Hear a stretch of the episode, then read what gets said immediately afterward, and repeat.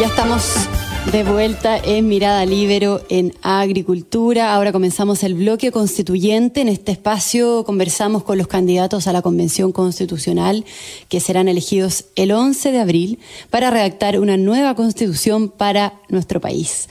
Hoy estamos conectados con dos de ellos vía streaming, con la profesora de Derecho Constitucional Constanza Juve, candidata a la Convención Constituyente del Oficialismo por el Distrito 11, que comprende las comunas de Las Condes, Vitacura, Loba, Ernechea, La Reina y Peñalolén. Y también estamos conectados con el abogado, profesor de Derecho Fernando Atria, candidato constituyente en un cupo del Frente Amplio por el Distrito 10, que La Granja, San Joaquín, Macul, Santiago, Ñuñoa y Providencia. Muy bienvenidos a ambos. ¿Cómo están hoy día, Constanza? Hola, muy buenos días, Maida. Muy buenos días, Fernando. Tanto tiempo. Eh, muchas gracias por la invitación. Muchas gracias a ustedes, Fernando. ¿Cómo estás? Muy bien, muchas gracias. Hola, Constanza. Eh, gracias por la invitación. Muchas gracias a ustedes por participar. Eh, y para partir la conversación, les quiero preguntar cuál a su juicio, a juicio de cada uno, creen que es el mayor aporte que pueden entregar eh, cada uno como constituyente. Eh, Constanza.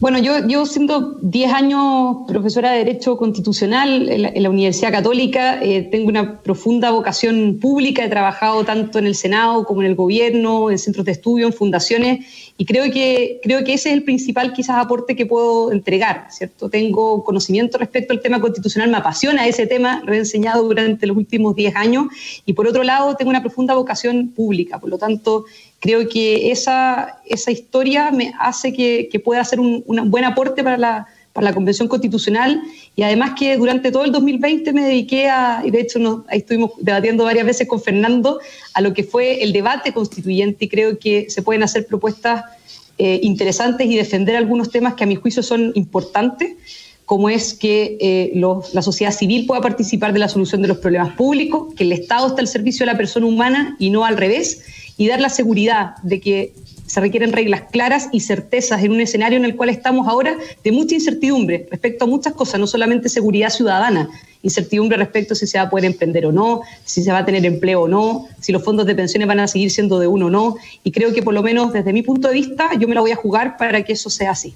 Perfecto, gracias Constanza.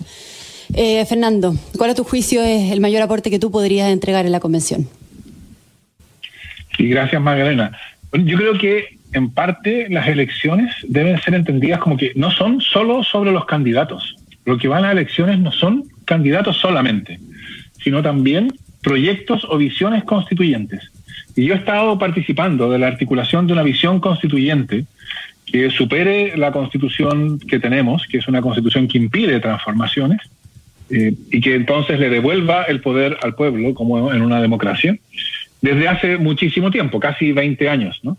Ah, entonces yo creo que en términos del proyecto constituyente que la lista en la cual yo voy representa, bueno, eh, yo creo que puedo hacer un aporte en, esa, en precisamente esa articulación, cómo transformar estas demandas sociales por una forma política distinta, porque eso es una constitución, eh, en texto constitucional, en, cuestiones constitucionales eh, precisas y puntuales.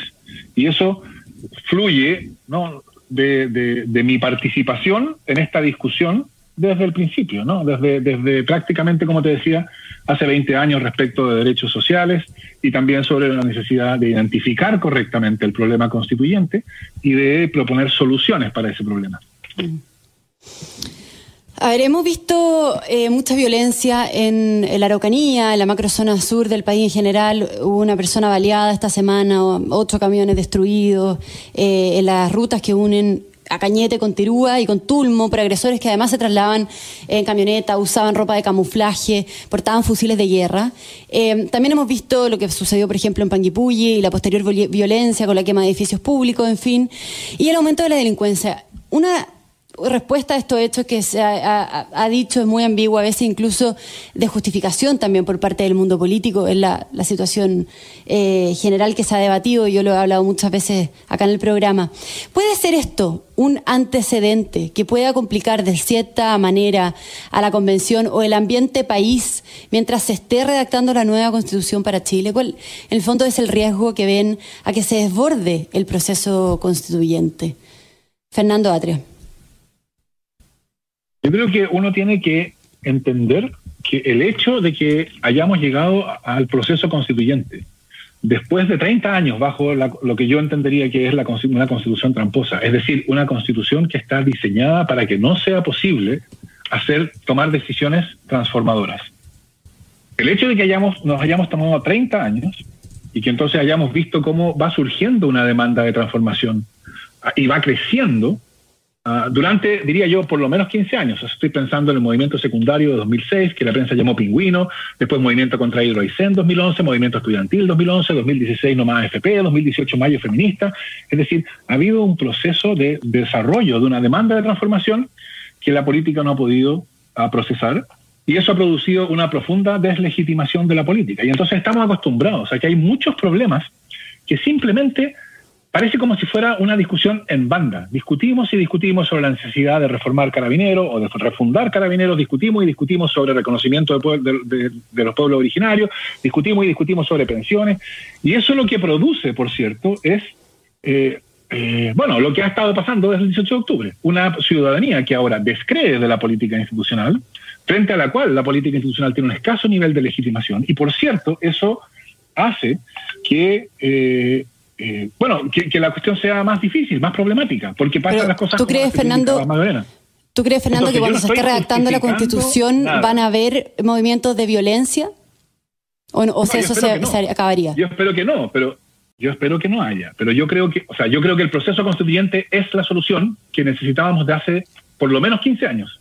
Entonces, en ese sentido, yo creo que si se trata de enfrentar ese problema que tú indicas, el problema de eh, eh, manifestaciones ciudadanas, sociales, en contra de, o sea, sobre problemas que han, se han arrastrado por años o por décadas. Piensa tú que el reconocimiento de los pueblos originarios estaba en el programa de Patricio Elwin del 89.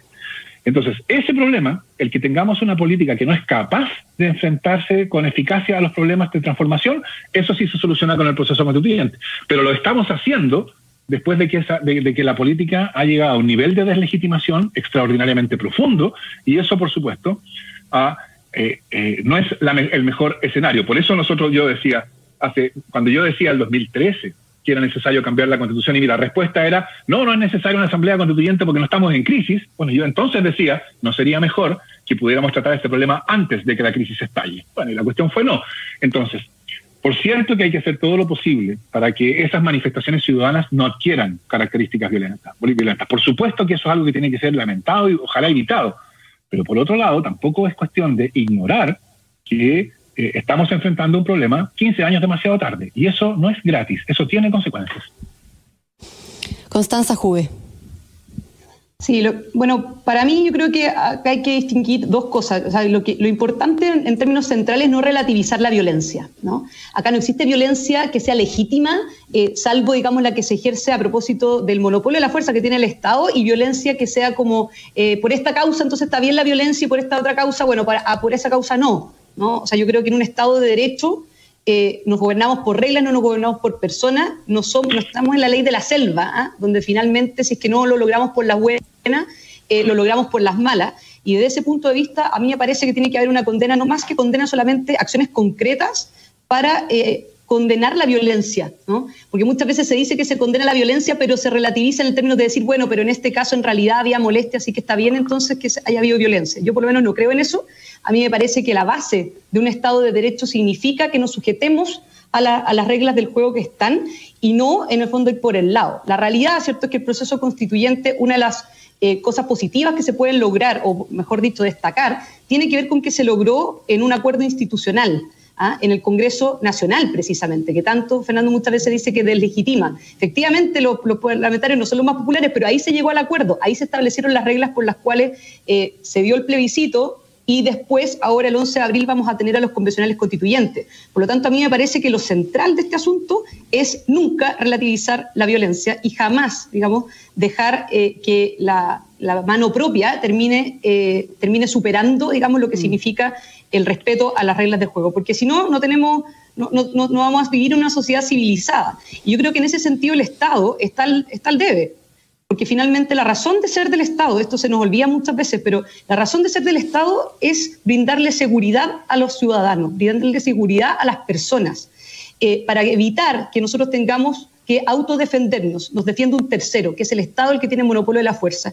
Y hoy día lo que hemos visto precisamente es una, estamos minando eso y tenemos hoy día autoridades y parlamentarios, particularmente como la presidenta de Revolución Democrática, que no solamente la justifica, sino que la incita. ¿ah? ¿Cómo quiere que no quede vemos todo en circunstancias que ella es representante de un partido político, es representante de la ciudadanía y ella debiera ser la primera que se pone en la fila a efecto de respetar el Estado de Derecho. Eso es lo que a mí me preocupa y creo que si eso se mantiene dentro del proceso constituyente y se, y se hace eco a los llamados de, de lo que significa rodear la convención, bueno, evidentemente que ahí vamos a tener un problema de legitimidad porque resulta que vamos a tener a los convencionales constituyentes condicionados en el fondo a la amenaza, a la funa y a la violencia. Y eso, ¿Eso podría suceder? ¿Y eso podría suceder, tú crees, Constanza Juve? Estamos conversando con, Constanza Juve, candidata a la convención por el Distrito 11, y con Fernando Atria, eh, candidato también por el Distrito 10. ¿Tú crees que ese riesgo existiría? ¿Cuál es el mayor riesgo en el fondo del proceso constituyente? Como candidata, eh, ¿tú crees que podrías verte enfrentada a, un clima país polarizado y que se produzcan estas presiones, fue una amenaza, ataques por redes sociales que ya se han producido y que tú también la estabas recién mencionando, Constanza? Sí, sin duda. O sea, nosotros ya lo hemos, ya lo hemos visto. O sea, yo, yo soy, no he sido candidata nunca antes. Eh, no tengo, o sea, he, trabajado tanto en el mundo público como privado, no, no, no, vengo, digamos, de una familia política ni nada, pero, pero por el solo hecho de ser una mujer de derecha, eh, por el solo hecho de defender las cosas que defiendo, eh, hay gente que te, te, amenaza y te funa solamente por lo que tú eres, sin ni siquiera conocerte y sin eh, solamente por lo que tú representas. ¿no? Mm. Y eso yo lo encuentro complejo porque en realidad, en un, nuevamente, vuelvo al centro, en una sociedad civilizada, donde, tenemos que convivir, tenemos que vivir en comunidad, nos tenemos que regir, digamos, por ciertas reglas del juego. Y la amenaza, la funa, la violencia lo que hace finalmente es establecer una presión ilegítima a determinadas autoridades o a determinadas personas, ¿verdad?, para que digan algo distinto de lo que, de lo que piensan. Eh, realmente es cosa de ver nomás y mirar para atrás los casos emblemáticos que hemos tenido en el Congreso. Caso emblemático, el senador Lagos Weber, diciendo que iban anunciando una indicación y después retirándola por, la, por, las amenazas y por la violencia en el fondo que sufrió. Y así una serie de otros casos. Yo, yo veo que sí es un riesgo latente en la convención. Comparto con Fernando que yo esperaría que eso no fuera así, pero creo que no solamente basta con esperar, basta con tomar acciones concretas. Primero, condenar la violencia siempre, nunca relativizarla. Y segundo, evidentemente acá el gobierno tiene un rol que cumplir en términos de mantener la seguridad de la Convención Constituyente para evitar precisamente esas amenazas, para evitar precisamente esas funas, para evitar precisamente la violencia. Perfecto. Fernando te hago la misma pregunta y, agrego, ¿tú crees que eh, la convención va a predominar el diálogo, los acuerdos, o podría producirse una situación en que alguna persona, algún grupo se atrinchere o, busque no llegar a acuerdos por estos dos tercios que se establecieron justamente para que algún aspecto quede fuera de la Constitución y se vea después por ley simple, que requiere menos quórum? Además, Fernando. Bueno, ¿cuál va a ser la dinámica de la convención? Supongo que va a depender considerablemente de qué es lo que pase en la elección del 11 de abril. A todos los que estén participando en la convención van a estar en todo momento conversando a sabiendas de que si no hay acuerdo, no hay regla, etcétera. Eso, o sea, eso es parte de la dinámica que se va a producir ahí. Pero yo creo que a mí me llama la atención eh, la cuestión de la, de la disposición al diálogo y la conversación, que por supuesto es muy necesaria. En primer lugar, o sea, no es, no es dentro de la convención en primer lugar, es con la ciudadanía en primer lugar. Eh, lo que uno espera es que haya una discusión constituyente, ojalá lo más profunda posible, eh, en este proceso de campaña y que eso lleve a una manifestación el 11, el 11 de abril. Entonces yo no estoy ahora mirando cuáles van a ser las condiciones de la conversación en la convención, porque esas condiciones dependen de qué es lo que pase el 11 de abril. Eh, estoy ahora preocupado de hacer, de, hacer transparente, hacer lo más claro posible lo que está en juego en la elección, porque la primera conversación no es entre representantes, La primera conversación es con la ciudadanía, de modo tal de que se forme un cuerpo representativo y que ese cuerpo, en ese cuerpo representativo estén representadas las visiones constituyentes que hay en la ciudadanía, con la fuerza que la ciudadanía les da en la eh, elección. Ah, pero yo, yo, yo soy optimista respecto de que, dado eso, como se configure la convención después de la elección del 11 de abril, va a haber un proceso constituyente que nos va a llevar a un acuerdo, precisamente porque a diferencia de todas las reformas constitucionales hasta hoy día, las reglas de la convención son reglas en que a nadie le conviene, creo yo, que no haya acuerdo. Nadie va a estar buscando que no haya acuerdo en cuestiones fundamentales. Ah, así que yo respecto a eso soy optimista. Quiero decir una, alguna, una cuestión sobre esto de la FUNA. Yo creo que demasiado rápidamente se equiparan distintas cuestiones. Eh, actos violentos o amenazas de violencia, por cierto, son actos ilícitos y respecto de ellos hay que reaccionar como se reacciona respecto a los actos ilícitos. A mí eso me parece trivial. Así es y no, no, no hay más que decir al respecto. Ya. Ahora, pero tú reivindicas, Fernando, la, la, importancia de llegar a acuerdos por los dos tercios y que, y que en el fondo los aspectos fundamentales de la Constitución queden ahí. Bueno, habrá que llevar, llegar al acuerdo que se. Sí, por dos tercios, porque esas son las reglas de la Convención. Ah, lo que yo decía es, a diferencia de las reglas de la reforma constitucional hasta ahora, que también son dos tercios o tres quintos en algunos casos, eh, en la Convención, si no hay acuerdo, no hay regla constitucional. Entonces nadie va a estar en posición de chantajear y obligar a mantener una regla constitucional que existe solamente por la vía de vetarlo, como funciona hoy día para la reforma constitucional. Pero yo quería decir algo sobre la, FUNA. Eh, equiparar a acciones de violencia o amenaza. La crítica, a veces grosera, por cierto, por redes sociales, a mí me parece un despropósito. Por supuesto que uno esperaría que por redes sociales la gente fuera cortés y amable, porque uno siempre espera que la gente sea cortés y amable. Pero, pero yo creo que hay, hay órdenes de magnitud entre el, el abucheo que uno puede recibir a través de redes sociales. En ese sentido, la FUNA eh, y acciones de violencia individualizadas dirigidas contra una persona. Las segundas son ciertamente... Amenaza directa. La primera es parte es parte de la discusión. Y está bien, uno siempre esperaría que esa discusión proceda del modo más civil posible, pero también es parte de la experiencia que esa civilidad en ciertos contextos no se da. Eh, entonces, yo creo que tratar de juntarlo todo es, es, un, es un despropósito. Y por último, yo creo que hay una cuestión bien profunda aquí respecto de si, eh, en cuanto a la presión que se ejerce de modos lícitos, no, no a través de la violencia, de modos lícitos. Por ejemplo, la presión que se ejerció sobre los diputados cuando ellos estaban discutiendo y votando el primer retiro del 10% y que llevó a algunos probablemente a cambiar su opinión, a votar algo que si no no habrían votado. ¿Y cómo se ejerció esa presión? Bueno, se ejerció fundamentalmente, de muchas maneras, pero fundamentalmente a través de la extraordinaria audiencia televisiva que tuvo la señal de la Cámara cuando estaba transmitiendo los debates de eh, ese proyecto de ley. Y eso hizo presente a los diputados, ellos estaban en el ojo de la ciudadanía, estaban súper pendientes de lo que estaba pasando. Esa presión social es una presión que yo creo que es enteramente democrática, enteramente deseable que los representados hagan esa presión sobre los representantes. Y yo esperaría que... Eh, pero no fue, no fue por eso que la UB, no fue por eso que la UB retiró su indicación, Fernando, ¿ah? por si acaso, no fue por, porque la ciudadanía estaba mirando la, televisión. ¿ah? Esta fue la razón por la cual en la Cámara de Diputados, antes de que llegara al Senado, la cuestión fue aprobada abrumadoramente. Esa presión yo espero que exista durante el proceso constituyente. Nos tenemos que ir a pausa, Constanza. ¿Quiere agregar algo sobre lo que está diciendo Fernando? Simplemente agregar de que yo hice la diferencia porque dije violencia, amenaza, funa y cada eh, elemento, digamos, tiene sus particularidades, ¿no? El debate legítimo, por cierto, que uno puede tener o las diferencias de opinión, ya sea con eh, palabras de grueso calibre o menos calibre, eso, eso lo dejo separado. ¿ah? Yo estoy hablando particularmente de actos de violencia, amenaza o funa que sí sufrieron los parlamentarios y que particularmente ahí di un ejemplo, pero hubo varios del senador Lagover que claramente no retiró su indicación porque la ciudadanía la estaba mirando en la tele. ¿ah? Fue por acto de violencia, amenaza y funa. Perfecto. Constanza Juve, candidata a la convención por el Distrito 11 y Fernando Atria, candidato por el Distrito 10. Hacemos una pausa y ya volvemos. Ya estamos de vuelta, estamos conversando con los constitucionalistas y candidatos a la convención constituyente, Constanza Juve y Fernando Atria. Eh, Constanza, ¿tú crees que la nueva constitución puede solucionar los problemas de la crisis política e institucional que enfrenta Chile o eso corre por carril aparte?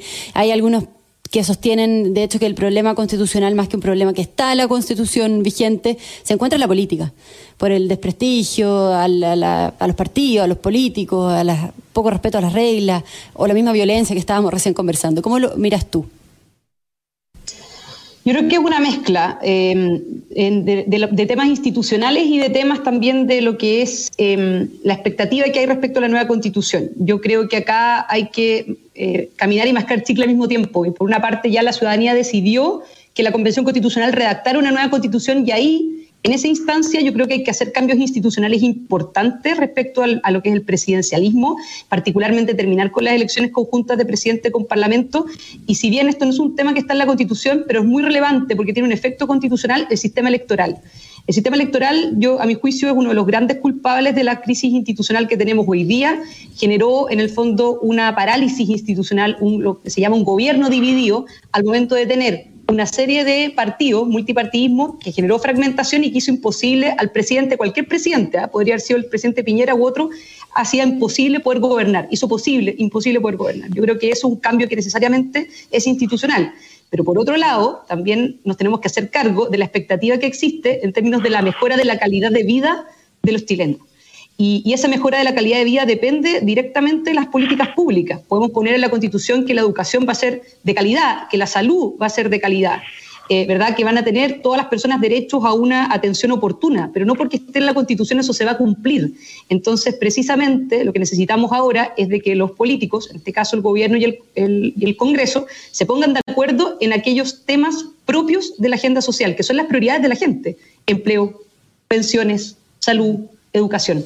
Y eso eh, se va a lograr con buenas políticas públicas, se va a lograr con grandes acuerdos y que precisamente el Congreso y el Gobierno hoy día no pueden dejar pasar este año. Hay muchos que dicen que este año va a ser un año electoral y que es un año que en la práctica no se tiene que mover mucho la agenda. Yo considero que es todo lo contrario. No sacamos nada con estar discutiendo una nueva constitución en términos de política pública no mejoramos lo que en verdad está dentro de las prioridades de la gente. Claro, perfecto. Fernando Atria, tú te hago la misma pregunta, si la, Constitución puede solucionar los problemas de la, de la, crisis que estamos viviendo en el país y em, qué opinas también sobre esto de cambiar el sistema presidencial y los cambios al sistema electoral que plantea Constanza. A ver, yo, yo creo primero que es, un, es un, avance que los que hasta el 25 de octubre decían que la crisis política no tenía ninguna dimensión constituyente y que la, la, cuestión constitucional era una cuestión totalmente desvinculada de las demandas sociales, ahora están diciendo que la cuestión es mezclada. Eso es un avance. Yo creo que a mi juicio es evidente que cuando hay una crisis tan profunda de la política institucional, eso es una crisis constitucional. O sea, no puede ser de otra manera, porque la constitución lo que hace es precisamente fija los términos de la política institucional. las instituciones políticas no existen por magia, las instituciones políticas son constituidas por la Constitución y entonces el rechazo a la política institucional es un rechazo a la Constitución y eso se manifestó en el 80% del 25 de octubre. Por eso yo creo que el proceso constituyente, que es un proceso, como decía antes, que a diferencia de los procesos de reforma constitucional, este genuinamente nos puede dar una nueva constitución, ¿ah? Eh, es, es, la, en principio la solución adecuada. Y yo espero que del proceso constituyente surja una política institucional que sea capaz de eh, enfrentar los problemas y sobre todo de, conducir y de realizar con eficacia las demandas que surgen de la sociedad, que es lo que yo creo que ha llevado a la política al estado en que está, que ha habido estas demandas de transformación que han sido ignoradas. Por supuesto que en la Constitución no se va a diseñar los detalles de un sistema educacional por supuesto que no va a estar en la Constitución la manera precisa en que funciona el sistema de pensiones o la salud pública, etcétera. Todas esas son cuestiones, por cierto, de decisiones de política pública, pero esas decisiones hasta ahora, cuando pretenden ser decisiones que transforman la lógica neoliberal del sistema, se han topado sistemáticamente con la Constitución. Entonces, por cierto, que de la Constitución no va a surgir un incremento al triple de las pensiones al día siguiente, evidente. Eso nunca ha sido parte de lo que se ha dicho acerca de la nueva constitución. Pero por cierto también, nosotros sabemos por experiencia, es cosa de mirar los últimos años, los últimos, no, no, no dos años, sino los últimos 15 años o más, que cuando se trata de decisiones transformadoras, nosotros estamos girando en banda. ¿Cuánto tiempo llevamos discutiendo sobre reconocimiento del pueblo originario, sobre la necesidad de refundar carabineros, sobre la transformación de la educación de una mercancía en un derecho social, sobre pensiones. ¿Cuánto tiempo llevamos discutiendo sobre eso? Y eso no es un problema de que los políticos simplemente no quieran ponerse de acuerdo de puro eh, obtusos que son. No, es porque hay desacuerdos sobre eso y nosotros tenemos un sistema constitucional que impide que esos desacuerdos se solucionen de una manera que refleje las demandas ciudadanas. Yo no creo. respecto al sistema electoral y al sistema, presidencial.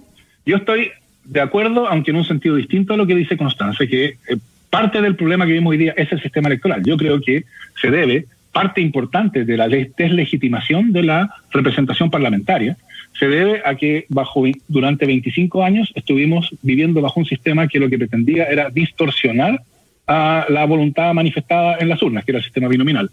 Eh, y el daño causado por el sistema binominal, por cierto, no se acaba el día en que se acaba el sistema binominal. Por cierto, eso se proyecta hacia adelante en deslegitimación. Entonces yo espero que haya un una sistema electoral que en vez de buscar distorsionar la representación política como buscaba el sistema binominal, lo que busque sea que en el Congreso o en la instancia de representación haya una genuina representación. El hecho, acusar al sistema proporcional que existe desde el 2015 de eh, los problemas que hoy día eh, eh, enfrenta el gobierno, yo creo que no, no, no, no tiene mucho sentido. Ah, para lograr mayorías, el gobierno no necesitaba ponerse de acuerdo con todos los partidos que están en el Congreso, necesitaba ponerse de acuerdo con algunos. Ya. Constanza, tú... Ah, es más difícil gobernar bueno, uno pensaría incluso que es más fácil, porque basta ponerse de acuerdo con algunos de ellos para poder sacar adelante las reformas que querían. El problema, creo yo, es mucho más profundo que eso. Y tiene que ver con un sistema político que está diseñado para no poder actuar con eficacia cuando se trata de transformar. Y en eso, por cierto, ahí hay problemas con el presidencialismo, porque se dice, por ejemplo, que el problema chileno es el hiperpresidencialismo. Y eso, hasta cierto punto, es verdad el, presidente tiene mucho poder y concentra mucho poder cuando se trata de administrar las cosas como están. Cuando se trata de llevar adelante una agenda transformadora, el presidente prácticamente no tiene ningún poder. Entonces, yo diría que una de las cuestiones fundamentales de la nueva constitución es que la nueva constitución haga transparente para las personas en su experiencia la idea democrática de que el poder viene del pueblo. No es un poder que está en las instituciones, el poder viene del pueblo. Y por lo tanto, si la ciudadanía decide que quiere acabar con las AFP, bueno, entonces la política institucional debe estar en posición de acabar con las AFP. Eh, y eso es lo que hoy día cerrando. para eso yo creo que se necesita un sistema. Fernando, Fernando, ¿por qué no me deja hablar un poquitito también a mí? Porque no es un, ah, debate, no, es un monólogo. Tenemos que ir cerrando. Nos queda un minuto, Constanza. ¿Qué, ¿Qué quiere responder, qué quiere decir al respecto y qué cambio al sistema electoral propones tú? Sí, no, es que con Fernando teníamos siempre esta, esta, discusión, que al final yo tenía que como que pararlo un poquitito porque se entusiasma mucho y no deja hablar al, al, otro, al otro panelista. Eh, primero, déjame, déjame hacerme cargo de una cuestión que decía Fernando rápidamente respecto de que hay gente que ha cambiado su posición respecto de que la constitución no tenía nada que ver. Eh, hay muchos, muchos de nosotros, por lo menos yo hace siete años atrás, propusimos cambios precisamente al, al, sistema institucional, al presidencialismo, incluyendo también eh, cambios al sistema electoral, ¿ah? que haya, que uno no hubiera creído que una nueva constitución pueda hacer eh, la diferencia respecto de que le va a cambiar la vida a las personas, cosa que Fernando ha reconocido. Eso no significa, ¿cierto?, que uno no haya creído que era bueno hacer cambios constitucionales. ¿no? Eso por una parte. Lo segundo, eh, yo creo que acá y siempre hay una contradicción eh, en relación con que, cómo se manifiesta la ciudadanía. En una sociedad civilizada, la ciudadanía se manifiesta a través de la democracia representativa, a través de las urnas. Y yo creo que ahora lo que va a pasar el 11 de abril precisamente va a ser eso. Se va a manifestar y le va a delegar, ¿cierto?, la responsabilidad de poder redactar una nueva constitución a quienes van a ser elegidos, ¿verdad?, como convencionales constituyentes. Así funciona la democracia representativa. No el que grita más fuerte, no el que, el que tira más piedra, no el que destruye más, sino que a través de un lápiz y un papel. Y yo creo que eso es algo que tenemos que reivindicar. Perfecto. Constanza Juve, candidata a la convención por el distrito 11, Fernando Atria, candidato eh, también a la convención por el distrito 10. Les doy las gracias a ambos por haber estado acá en el programa. Eh, quedó muy claro eh, cuál es la propuesta, cuál es el modo de pensar de cada uno. Que tengan un gran fin de semana y un, buen viernes también. Un abrazo grande. Gracias Maida, gracias, Fernando, gracias, a la radio. Chao. Y yo también me despido del programa a todos los auditores, les doy las gracias, que tengan un muy, muy buen fin de semana y sigan en sintonía en Radio Agricultura, porque ahora viene el programa Conectados. Hasta el lunes.